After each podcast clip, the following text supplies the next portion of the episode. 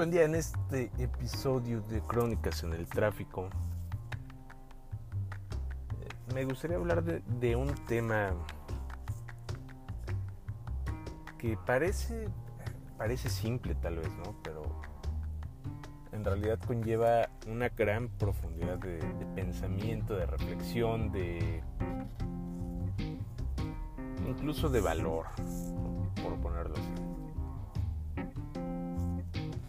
Decido llamarle la felicidad paradójica porque a veces ya sea que sobrevaloramos lo que a lo que le llamamos felicidad o también lo podemos subvalorar. Y es que la felicidad es algo tan paradójico como tal es algo tan relativo porque muchas veces nos encontramos en una situación en la que decimos, bueno, pues tenemos todo para ser felices. Podemos tener trabajo, podemos tener salud, podemos tener una familia, podemos tener todo para ser felices, pero no somos felices. Entonces, ¿Qué es lo que nos da felicidad? ¿Qué es lo que nos hace felices? ¿De dónde viene esa felicidad? Yo no pretendo ser un, una persona que, diga, ah, bueno, es que esto te va a dar felicidad. O es que pues, tienes que ser feliz. No, no, no, para nada. O sea, simplemente entiendo que la felicidad es una cuestión demasiado compleja. Puedes tener un trabajo bien pagado. Puedes... Tener un... Todos esos ejemplos. Puedes tener un trabajo bien pagado, un trabajo de 9 de la mañana a 6 de la tarde que esté bien pagado, que te paguen 40 mil, 50 mil pesos al mes, haciendo algo relativamente sencillo, una actividad mecanizada que ya sabes hacerla incluso con los ojos cerrados. Es un trabajo cómodo. Pero ese trabajo cómodo puede no darte felicidad. ¿Y eso cómo te va a estar afectando? Bueno, eso poco a poco va a ir afectando los demás aspectos de tu vida. ¿No? ¿Por qué? Porque puedes llegar al punto de sentir insatisfacción con lo que haces, puedes sentir el, el, el hecho de estar estancado, te puede generar un conflicto.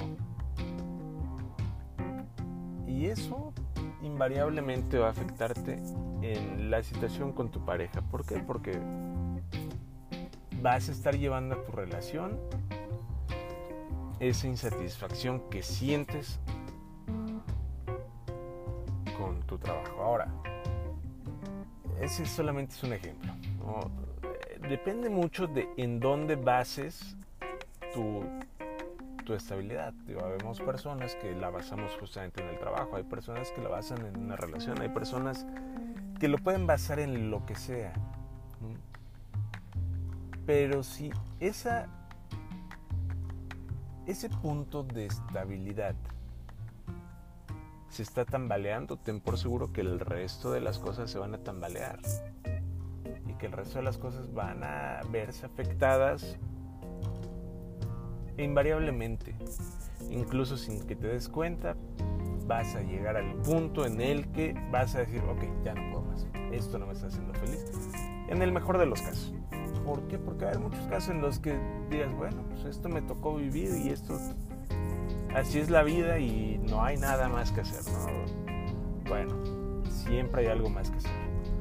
Siempre hay algo más que te va a permitir ser feliz. Y se trata de eso, o sea, por eso, por eso decía que se trataba también un poco de, de valor. Porque no siempre es fácil atreverse a ser feliz, salir de esa zona de confort, de estabilidad aparente, de...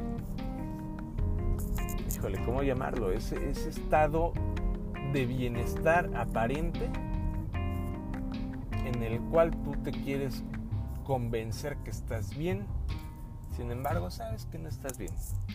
O sin embargo sabes que hay algo que no te permite estar bien.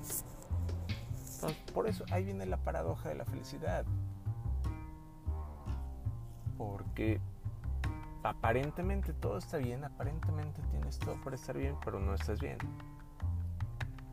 Ahí viene la parte del valor de la felicidad.